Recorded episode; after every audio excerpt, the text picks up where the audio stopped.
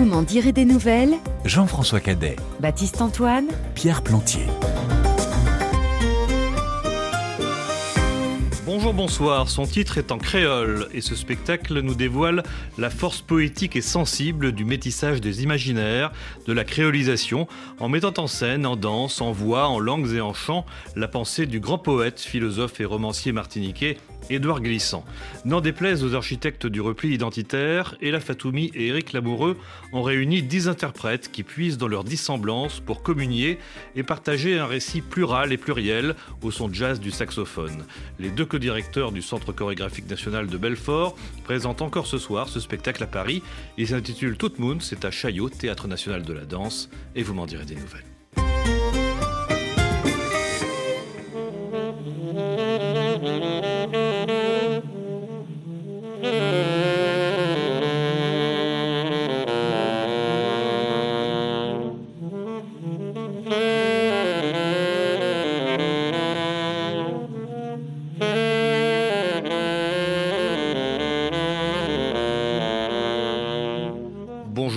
Bonjour Ella Fatoumi. Bonjour. Merci d'être avec nous. Tout Moon, c'est un clin d'œil à, à l'une des œuvres d'Edouard Glissant. En créole, nous précise le programme de salle. Ça peut se traduire par tout un chacun, toute personne, tout le monde. Comment Édouard Glissant est-il entré dans votre monde à vous? Ça fait quelques années déjà. Oui, alors c'était euh, en 2007, euh, au moment où euh, un ministère, le ministère de l'identité nationale, a été euh, proposé euh, pendant la présidence de Nicolas Sarkozy. Et euh, à cette occasion, euh, Édouard Glissant, avec Patrick Chamoiseau, qui est également l'autre grand penseur, auteur martiniquais, ont écrit un texte pour dénoncer en fait cette notion, ce, ce ministère et le mot même d'identité. Et là, on a eu un choc. On s'est, je me suis totalement reconnue parce que je me sentais pointée du doigt de par mon histoire personnelle de fille euh, d'immigrés venue en France, euh, qui a acquis sa nationalité euh, française euh, après et avec la, nationalité tunisienne à l'âge de 18 ans. Donc tout à coup, je me suis dit ah, on va me regarder autrement.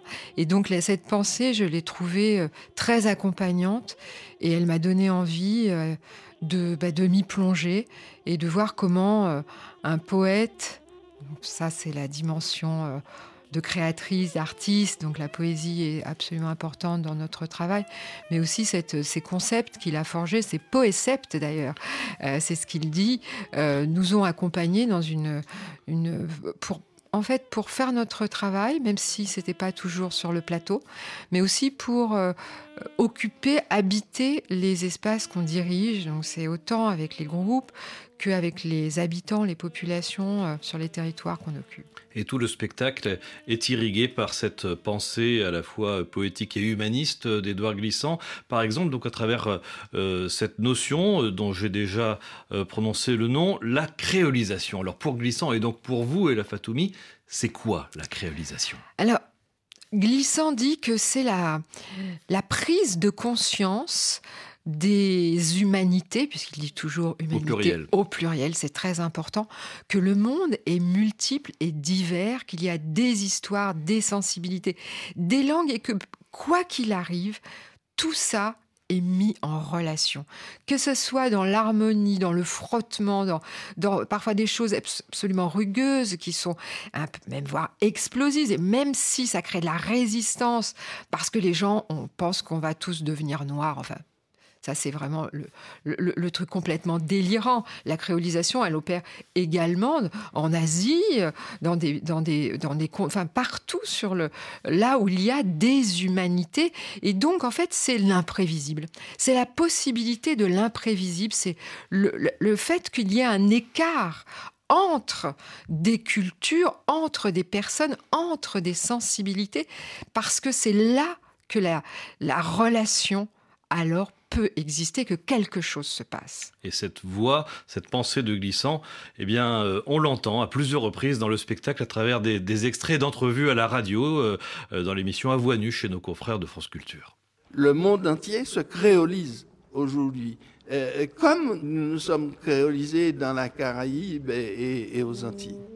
une sorte de vision nouvelle euh, de ce que peuvent être les humanités d'aujourd'hui. Essayer euh, de bouger l'imaginaire de l'homme, ça euh, des hommes, des êtres humains et des humanités. Le conteur créole, il ne raconte pas une histoire d'une manière linéaire il prend une histoire, il l'abandonne, il en commence une autre, et il, revient à la première, il débouche sur une troisième, etc. Il y a dix mille histoires qui s'imbriquent les, unes dans les autres.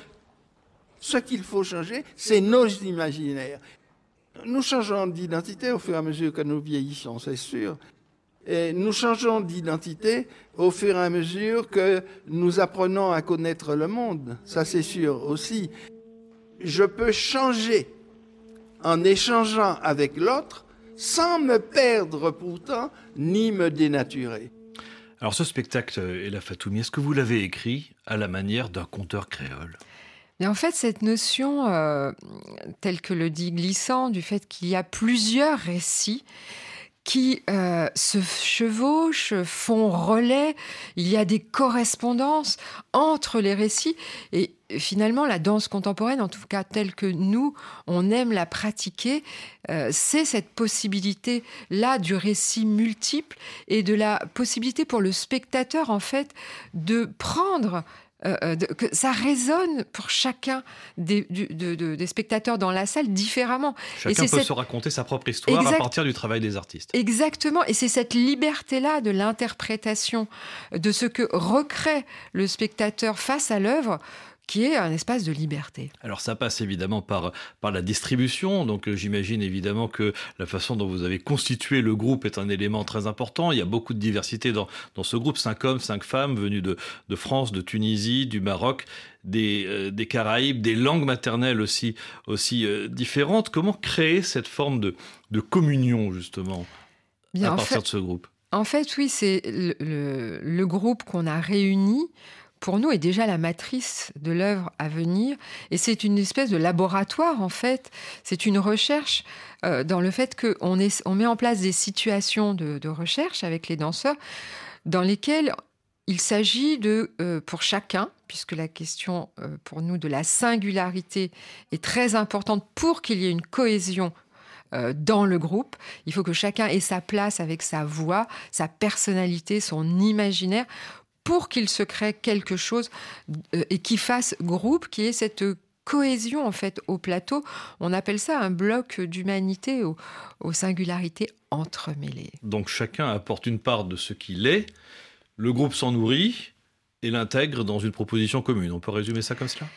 Résumer, c'est ça va être c'est compliqué, de résumer, mais disons que il y a, on, met en place des protocoles à partir d'un travail sur le rythme, par exemple, de sonorité rythmique sur des BPM, donc euh, des pulsations, euh, à partir desquelles on demande aux danseurs de construire des danses, et ensuite, en fait, ces danses, ils ne se transmettent pas. Les gestes, mais ils se transmettent la musicalité de leur danse. Alors, expliquez-nous. Alors, donc cette musicalité, en fait, si je fais 1, 2, 3, je compte sur 10 temps, par exemple, et donc il y a on écrit une chorégraphie, chacun a écrit une chorégraphie sur ses dix temps, avec euh, des moments euh, de suspension, d'accélération, de dédoublement à l'intérieur de ces dix temps. Et donc, il y a des gestes qui vont, euh, voilà, qui, font cette danse.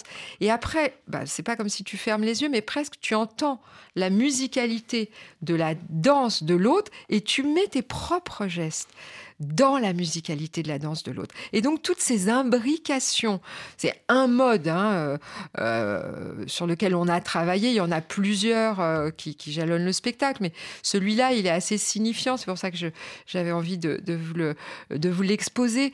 Et, c'est ça qui est très très riche, parce qu'en fait, quand tu prends la musicalité de l'autre, bah, ça te déplace. Mais pourtant, tu restes quand même toi-même parce que ce sont tes gestes. Et donc c'est par l'expression du corps, entre autres, mais pas seulement du corps, mais enfin le corps, le tangible, le réel, que l'on peut créer euh, ce nouvel imaginaire, ce déplacement d'imaginaire que qu'Edouard Glissant nous, nous, incite à adopter En tout cas, ce groupe, euh, je trouve, a réussi. Alors ça a été le travail. C'est en ça que je dis que c'était un laboratoire. C'est jamais, on ne sait pas au début. Les gens ont réuni euh, des artistes qui viennent donc de, tous ces pays dont vous avez parlé, euh, que vous avez cité tout à l'heure. Et en fait, par la danse, par le, travail dans le studio, euh, eh bien, on fait l'hypothèse qu'il va se passer quelque chose et que des liens, des relations vont se construire. Et là, sur ce groupe, ça a opéré. Et donc, c'est possible.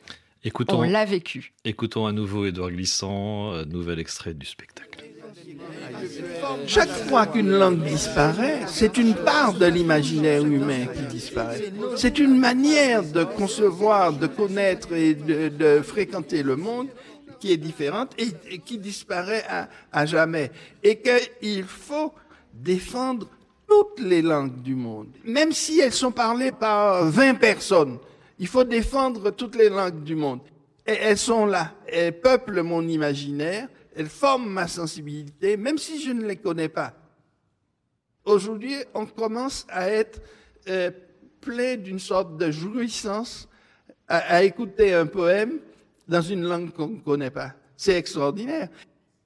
Il y a une espèce de dimension nouvelle de l'esprit et de la sensibilité qui fait qu'on peut passer d'une sonorité à l'autre, d'une cadence à l'autre, d'un rythme à l'autre, et, qu'on est, satisfait, on est, on est gratifié par cela. Et quelques instants plus tard, la confirmation sort des bouches des artistes sur scène.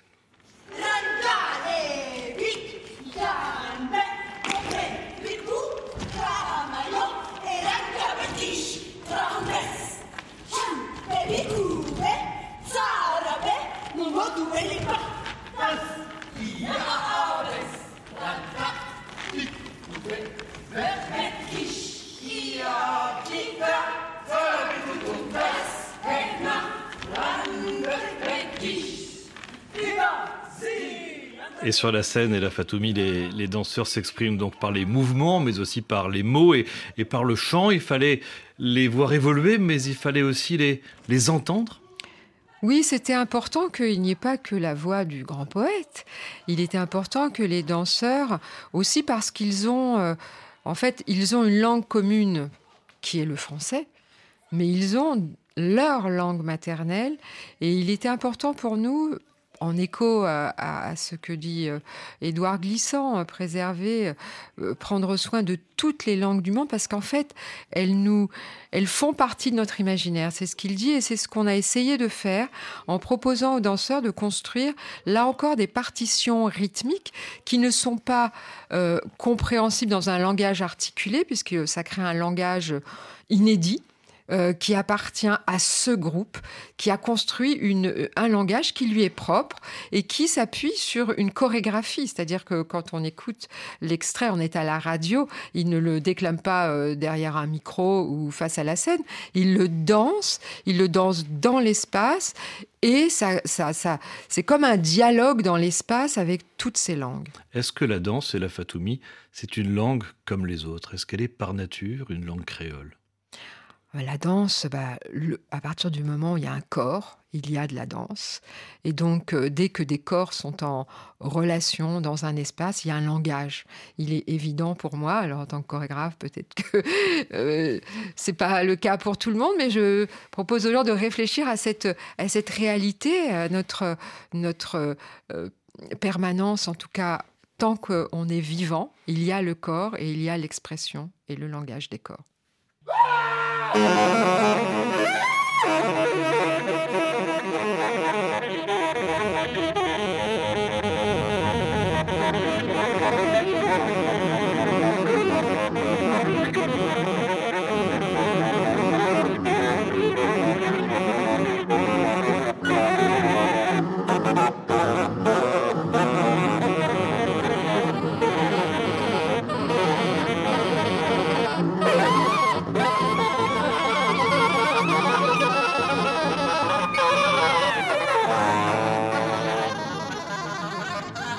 Sur RFI avec la chorégraphe La Fatoumi qui présente avec euh, son complice Eric Lamoureux le spectacle Toute Moon ce soir encore à Paris à Chaillot au Théâtre National de la Danse à Paris. Donc c'est et c'est au son du, saxophone du très impressionnant Raphaël Imbert euh, que vos dix danseurs et, et, danseuses évoluent sur scène. Euh, comment Raphaël Imbert est-il arrivé dans cette aventure? Alors en fait, il y a eu une euh, rencontre qui n'a pas abouti. C'était autour de Coltrane et l'idée c'était de faire euh, dialoguer des musiciens euh, traditionnels indiens et la musique de Coltrane jouée par, par Raphaël et, et on avait ça, ça, avait été un moment très fort et on avait une petite déception et quand quand on a commencé à réfléchir avec Eric Lamoureux à, cette, à ce projet de, de Toute Moon et pour, par rapport à Édouard Glissant, euh, on s'est dit, mais la musique de la réalisation, et d'ailleurs, Édouard Glissant était vraiment un fan de jazz, et donc le jazz est la musique réalisée par excellence, et donc bah, c'était assez évident pour nous. On, on a appelé Raphaël, on lui a dit, écoute, est-ce que ça te dirait d'être avec des danseurs sur un plateau euh, euh, et il a dit oui tout de suite. Voilà, et on mesure à quel point, euh, tout au long du, spectacle, le saxophone peut à lui seul exprimer une diversité de sons et, d'émotions euh, différentes. Alors à lui seul, mais pas tout à fait quand même. Hein. Et Fatoumi, il a, il, a un petit complice. Oui, alors au départ, quand on lui a dit ça, il a dit mais Ouais, super, mais une heure euh, tout seul. Euh. Et donc au départ, on pensait à un autre euh, instrument, sauf que on avait vraiment envie que sur ce spectacle, les musiciens soient mobiles. Et euh, cet entrelacement, cet entrelac de la danse, du, musicien avec son corps hein, et son instrument, c'était vraiment pour nous très important. On ne voyait pas euh, une batterie ou un piano à queue posé euh, dans un coin qui serait fixe et figé, puisqu'il ne s'agit que d'identité mobile et de transformation. Et donc, il nous a parlé d'Omax.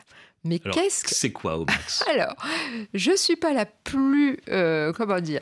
Je vais essayer, la mieux placée, mais je vais essayer de vous expliquer. Alors Omax est un logiciel qui a été produit euh, au sein euh, de, de, de l'IRCAM, qui est ce grand temple voilà, de, la recherche, en musique, etc. Musique contemporaine. Exactement. Et en fait, Omax, c'est un, un, logiciel qui est en capacité de d'enregistrer donc en direct ce que joue Raphaël Imbert et de lui proposer un autre, un lui-même augmenté.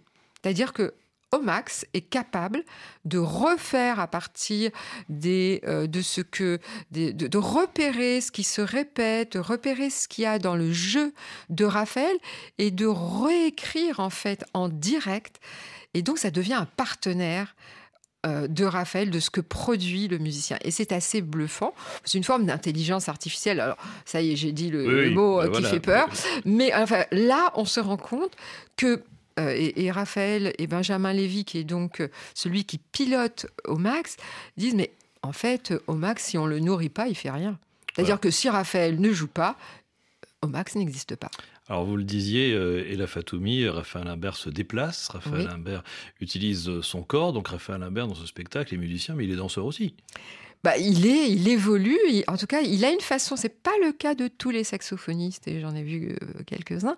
Euh, il est très à l'aise, et, pour nous, c'était important qu'il ait, euh, qu'il ait cette présence en fait. Il y a le son, bien sûr, il y a tout ce qu'il produit, mais il y a cette présence, ce corps qui est là et qui vient, qui parcourt la scène et vient s'entrelacer, croiser et donner une énergie aussi par la direction de son instrument avec, vers les danseurs.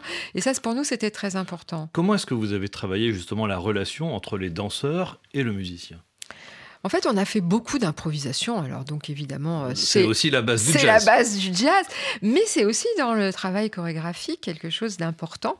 Et même, on peut travailler sur l'improvisation à 10, euh, 10 danseurs au plateau avec tous les autres éléments, etc. Et donc, euh, en fait, on a fait beaucoup de, laboratoires, de, de tentatives. Et donc, on a en fait écrit une trame qui est une composition de, toutes les, parties du spectacle qui sont écrites avec plein de points de rendez-vous, avec des mots-clés. Et c'est à l'intérieur de, ce de cette trame, en fait, que euh, Raphaël et Omax euh, et Benjamin Lévy, donc qui pilotent Omax, en fait, on, ils, ont acquis au fur et à mesure la compréhension de... Et on a construit en plan, ensemble cette trame de la même façon, les danseurs. Parfois, il y a des moments où ça se rejoint et des moments où volontairement on veut qu'il y ait un différentiel, que l'autre, l'un ne, ne vient pas influencer l'autre. Donc, euh, chacun garde sa partition et a des moments où on ouvre les vannes et ça se, ça se rejoint. Mais sur scène, euh, d'une représentation à une autre, entre hier soir et ce soir par exemple, euh, il peut donc y avoir une place à l'improvisation pour les danseurs aussi, pas seulement pour les musiciens. Ah, mais absolument, absolument. C'est ça l'art de, pour moi, de l'improvisation. C'est il y a des euh, motifs, il y a des motifs et il y a comment En fait, c'est le chemin tous les soirs qui est différent. Il est aussi différent pour euh, les musiciens que pour les danseurs. Et c'est aussi le défi et le challenge de cette pièce. Et donc ceux qui veulent revenir ce soir, euh, voilà. En tout cas, ce qui est sûr, c'est que c'est jamais euh, vraiment la même chose, qui est toujours vrai en spectacle vivant, mais là plus encore.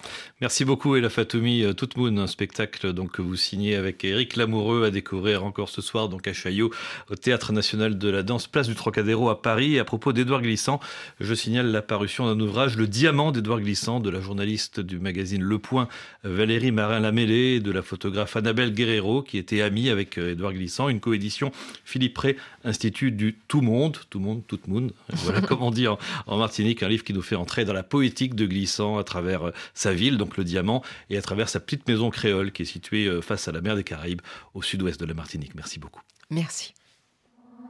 Quand je regarde les gens blessés par le temps qui passe, je n'ai plus envie d'attendre.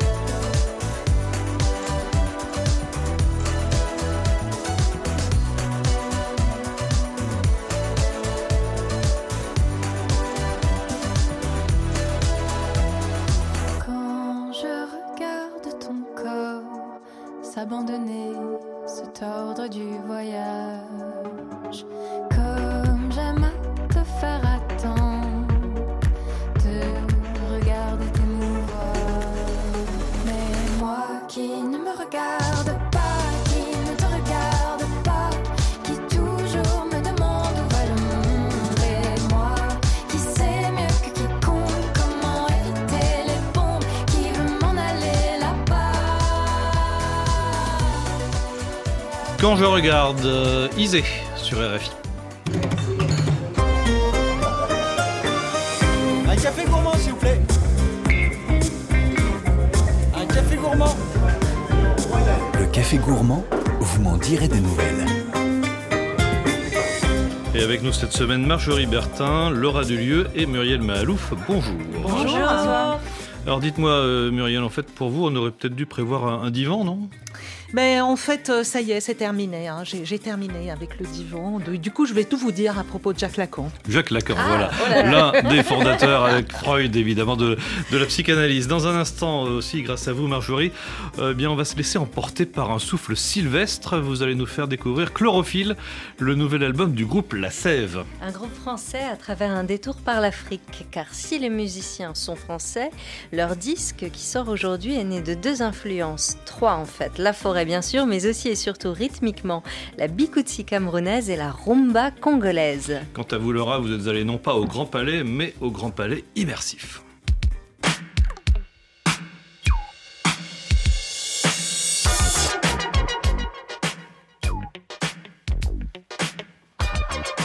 Vous êtes allé visiter l'exposition Loading, l'art urbain à l'ère numérique. Loading en, en français, ça veut dire en cours de chargement, on pense informatique. Hein.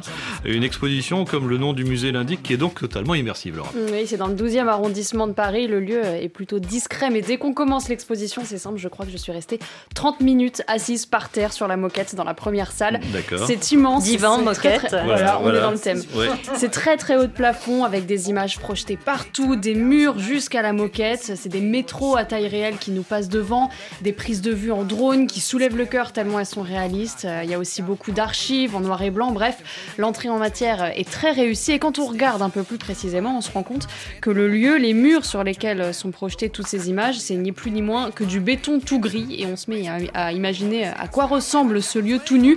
Ça ne donne pas très envie et pourtant, c'est bien ce qui a inspiré Christian Modéo, le commissaire de l'exposition. En plein cœur de Paris, ce n'est pas facile de trouver des lieux de ce type.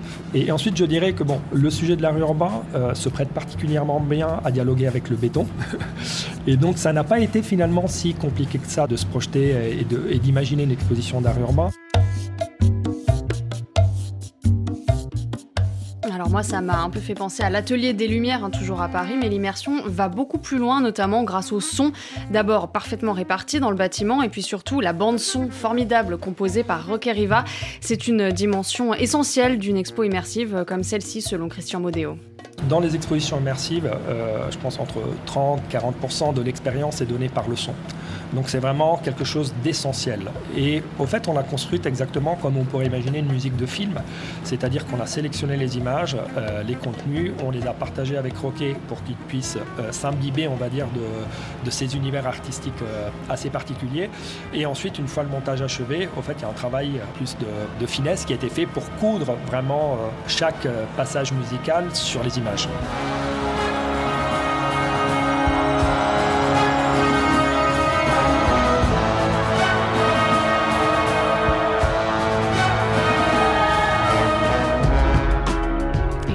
De la composition originale, la playlist de l'exposition est tout à fait incroyable. Je, Oui. je pèse mes mots, Jean-François, elle est formidable.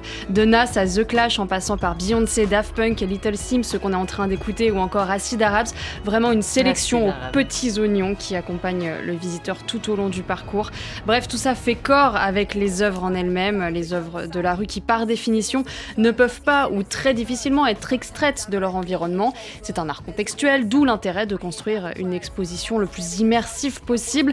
Et c'est ce qui permet aux, aux spectateurs de comprendre réellement tout l'engagement des artistes à travers euh, leurs œuvres dans l'espace public. Alors venons-en au sujet de l'exposition Laura, l'art urbain et le numérique. Pourquoi déjà, pourquoi associer ces deux domaines? Parce qu'ils sont intrinsèquement liés, ça peut paraître paradoxal, mais leur lien va même de soi selon euh, Christian Modéo. Pour moi, les artistes urbains sont des hackers de la ville. C'est des artistes au fait qui voient la ville comme un média, comme un serveur si on peut dire, et qui s'infiltrent euh, dans ce serveur pour pouvoir euh, faire passer des messages, faire passer leurs messages à côté de, messages politiques, religieux, euh, on va dire commerciaux qu'on a l'habitude de voir dans l'espace public. Le graffiti apparaît plus ou moins au même moment où apparaissent les ordinateurs, où le concept de hacking se met en place, c'est-à-dire dans les années 60 dans la société occidentale, pile poil au moment où les gens arrêtaient d'écrire à la main pour passer au clavier, euh, le graffiti s'est développé. Pour moi, c'était un paradoxe et j'ai essayé donc de creuser ce paradoxe pour comprendre en fait quels pouvaient être les liens entre ces, ces- deux cultures.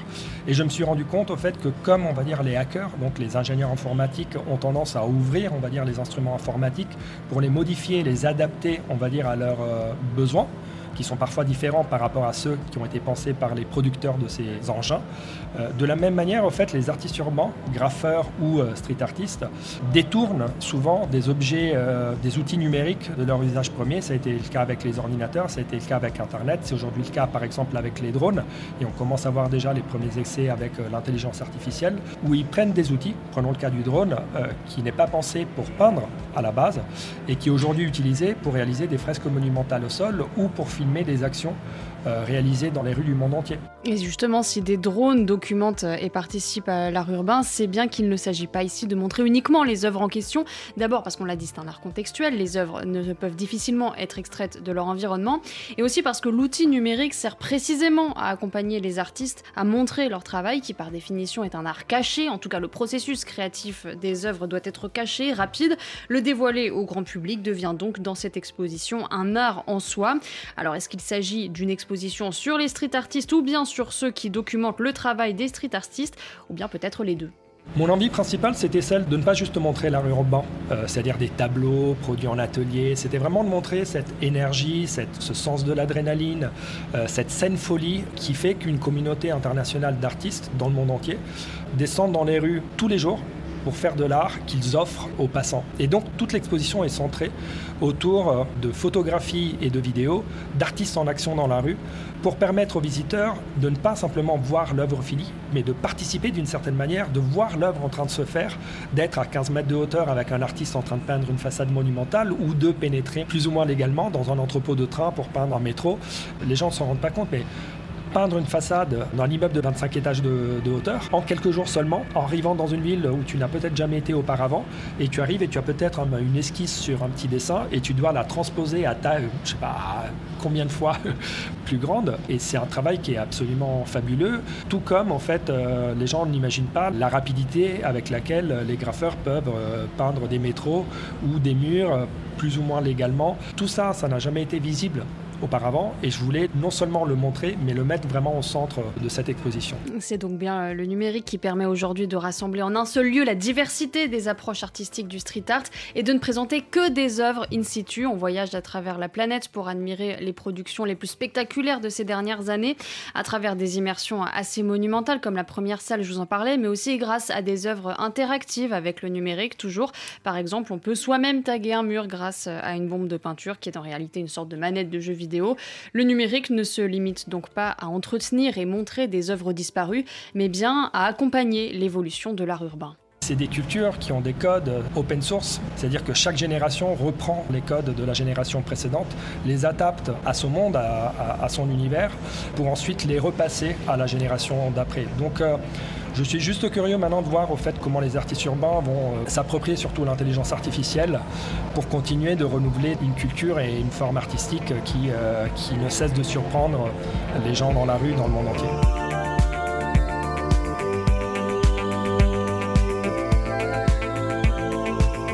Voilà, Loading, l'art urbain à l'ère numérique au Grand Palais Immersif, c'est jusqu'au 21 juillet. Merci beaucoup Laura. Allez, après la, la ville, on va entrer dans la forêt maintenant avec vous Marjorie. thank you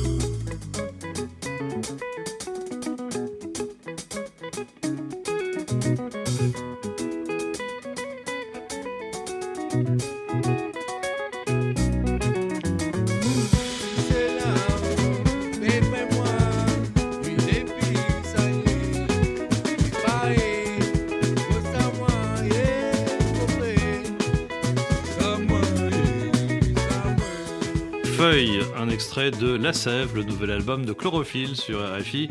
Alors effectivement, euh, ça donne envie de, s'enjailler. Vous aimez bien le mot hein, s'enjailler. Hein, ah oui, j'aime beaucoup. ce morceau, il est vraiment, il est vraiment chaloupé. Hein. J'aime beaucoup, j'aime beaucoup enjailler, j'aime beaucoup chalouper, j'aime beaucoup chatoyant aussi. C'est très chatoyant euh, ce qu'on vient d'écouter, Laura, avec vous. Et là aussi, c'est une musique qui nous réchauffe et ce n'est pas par hasard parce que figurez-vous que les quatre membres du groupe La Sève ont beau vivre dans le sud de la France, ce qui fait vibrer leur petit cœur, c'est notamment le soukous et la rumba congolaise comme sur ce morceau tout aussi chaloupé, Couronne d'or. Oiseau, oiseau me craquité, bel homme, je l'aime à la folie. Ah oui, non mais,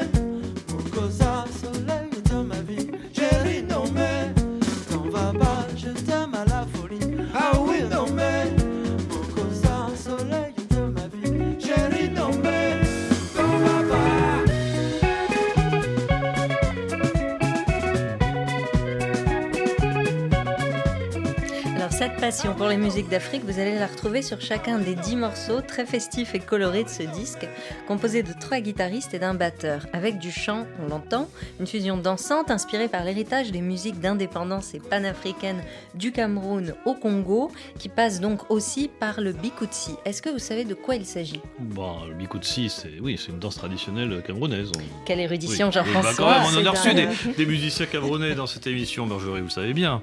Voyons. En Ewando, bikutsi signifie quoi alors, Jean-François? Alors ça, par contre, là, vous me collez.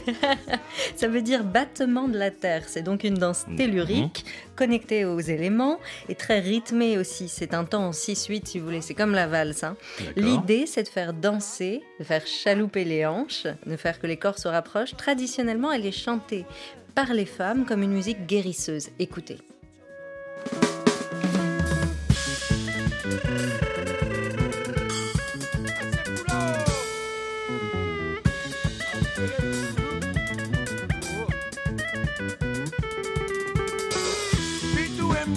fula, siamo balada e fula, Grego è balada e fula, Guy è balada e fula, Fabi è balada e fula, Alex balada e fula, Francesco balada e fula. Laisse belle fula, laisse belle fula, Fule e fulu, laisse belle fula, laisse belle fula, laisse belle fula, Yemba è balada e fula, eh! Très tonique, hein, ça donne du peps. hein, comme Ah bah disait. oui. Et ça alors- donne envie de chalouper. Hein, Ah, complètement. euh, François, complètement. bien venir. Vous avez vos yeux- les yeux brillent, hein, vous avez les yeux qui brillent aussi, Muriel. hein. Et surtout Jean-François. hein. Bah, en fait, donc ce morceau là, ça veut dire foula. Justement, c'est être ici et maintenant rempli de soi-même, m'a expliqué Guillaume, l'un des membres du groupe. Alors, c'est associé à Foufoulou, euh, qui veut dire en Ewando Cameroun, ensemble. Ces musiciens adorent les rythmes. Je leur ai demandé ce qui les a plu, ce qui les a tant séduits dans le bikutsi. Alors notre intérêt pour le Bikutsi est né le jour où j'ai vu les Têtes Brûlées, un groupe camerounais euh, qui a joué cette musique, qui a modernisé cette musique euh, avec des guitares, basses, batterie, euh, musique qui venait du bas à fond. Et je me suis dit que c'est ça qu'il fallait faire. Et je suis tombé amoureux de leur énergie, de leur déguisement, de ce qu'ils renvoyaient, ouais, voilà, sur scène et puis leur musique, quoi. Et Zanzibar à la guitare. Ouais, Zanzibar, membre des Têtes Brûlées, décédé en, Mhm. en 1988, qui est euh, connu aujourd'hui encore, Marjorie, comme l'un des meilleurs guitaristes bikutsi du Cameroun. Bah, Absolument. Bon, si la musique africaine irrigue chaque morceau de chlorophylle, le nouvel album de La Sève, c'est la forêt aussi qui est au cœur de ce disque. J'avais envie de vous en parler. En témoignent les noms de certains morceaux. On a eu Feuille tout à l'heure. Il y a aussi If, Jolie forêt, Ébène ou encore Prêle. Écoutez.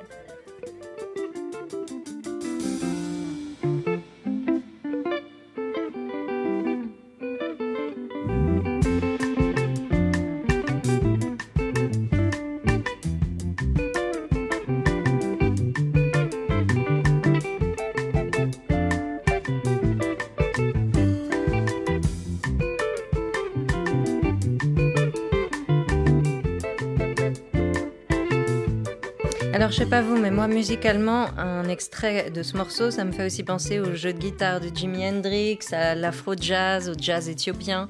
Euh, on entend aussi énormément la forêt, son foisonnement, ses petits bruissements d'animaux cachés. La musique de la sève, elle est épaisse comme une forêt primaire, elle est pleine de surprises. On y plonge, on se laisse surprendre. La sève, justement, nous raconte pourquoi la forêt les a inspirés pour ce nouvel album.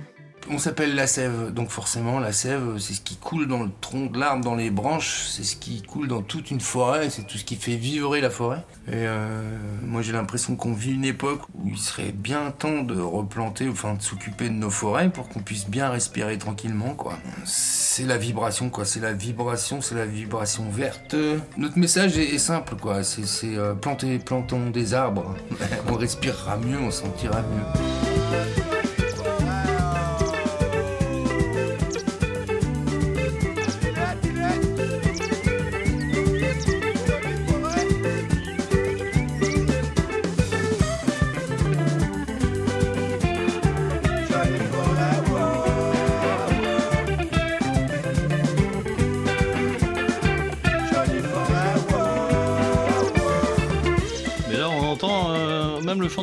Morceau. Oui, les petits oiseaux sont avec nous. Et oui, ça s'appelle Jolie forêt, ce morceau. Non, mais c'est charmant comme tout, puis c'est très agréable à écouter. Guillaume et Fitou de la Sève m'expliquaient que c'est grâce à leur ingénieur du son, ces oiseaux, Alexandre Flory, qui enfant a commencé en enregistrant des sons d'oiseaux, justement. Alors peut-être que ce qu'on entend sont des oiseaux qu'il a enregistrés il y a 20 ans, 30 ans. C'est incroyable. Chlorophylle, nouvel album de la Sève, un groupe qui a donc de la branche. Euh, le disque sort aujourd'hui et on attend donc un featuring peut-être avec Jacques Dutronc. Eh ben, pourquoi bon, Dutronc. Ah dans, voilà, dans le champ lexical de la forêt. Merci beaucoup. On est presque dans La La Land. Hein. Ouais, vous connaissez Je vais ah vous en parler tout à l'heure. On voit bien la différence entre la pensée et l'âme, parce que. Parce que l'âme de, de cette pensée, on ne peut pas dire que qu'elle n'en soit pas embarrassée, enfin, n'est-ce pas, comme un poisson d'une pomme. hein. On ne peut pas dire qu'elle sache, qu'elle sache qu'en faire. Et alors cette voix, c'est celle de l'un des maîtres Oui, de la psychanalyse, c'est la voix de Jacques Lacan qui résonne au centre Pompidou-Metz dans l'est de la France, bien sûr Muriel. Oui, Lacan, l'exposition Quand l'art rencontre la psychanalyse. Voilà le titre de l'expo qui vient de s'ouvrir autour de celui qui, après l'inventeur de la psychanalyse Sigmund Freud, vient apporter sa réflexion et parfois révolutionner les différents champs psychologiques autour du sexe, de l'amour, de l'identité, du genre, du pouvoir et même de la langue. Et en quoi une exposition d'art trouve-t-elle sa justification justement pour éclairer comme ça la, la réflexion d'un psychanalyste Ben, Jean-François Jacques Lacan était tout d'abord un collectionneur d'art, proche des peintres, notamment de Salvador Dali. Il considérait d'ailleurs les artistes comme des précurseurs à l'analyse psychologique. Il a déclaré, par exemple, à propos de l'œuvre de Marguerite Duras, que en sa matière, l'artiste toujours précède le psychanalyste et qu'il n'a donc pas à faire le psychologue là où l'artiste lui ferait la voix. Bernard Marcadet, l'un des commissaires de l'exposition. L'art, pour lui, c'était pas simplement un objet d'étude, c'était au contraire ce qui permettait de comprendre sa, propre pensée de psychanalyste. La psychanalyse pouvait apprendre de l'art. Ça, c'est vraiment ce que nous avons voulu montrer. Montrer en quoi, effectivement, l'art montre des choses difficilement exprimables autrement que dans le monde du visuel. Et ce qu'il doit à l'art, euh, il le reconnaît. Il reconnaît que l'art, c'est ce qui ferait la voie à la psychanalyse. Et c'est ça un peu ce que nous avons voulu montrer dans cette exposition. C'est-à-dire être dans son esprit qu'il ne s'agit pas de faire une psychanalyse de l'art. Et lui n'a jamais fait une psychanalyse de l'art, mais par contre l'art lui a servi à éclairer sa pensée psychanalytique. Et comment s'articule cette exposition, Muriel? Alors en plusieurs chapitres qui constituent en fait les différents axes de réflexion de Jacques Lacan. La question de la langue, jeu de mots, jeu d'esprit, justement, il a intitulé cela. votre place, là. il a intitulé cela La Lande, Oui. qui constitue en fait des manifestations de notre inconscient. Attention. La question du père, du miroir, du regard, soit 300 œuvres en tout de toutes les époques, avec comme œuvre phare certainement par rapport à la question du regard, l'origine du monde. Ce tableau de Gustave Courbet, représentant le sexe d'une femme de face et au centre de la peinture, cette œuvre longtemps cachée, Jacques Lacan en était le dernier propriétaire avant que le musée d'Orsay ne l'acquiert. Marie-Laure Bernadac, co-commissaire. Évidemment, c'est un tableau très important pour euh, non seulement iconique parce que c'est l'origine du monde qu'il était chez Lacan, parce que c'est un tableau qui était caché et maintenant qui est dévoilé. C'est ce qu'on ne devait pas voir, c'est-à-dire être face au sexe d'une femme, ce sexe qui fait peur. Et bien finalement, ce sexe vous regarde. Donc il y avait ce passage de, de l'objet caché à l'objet vu, qui évidemment est quelque chose de très lacanien aussi.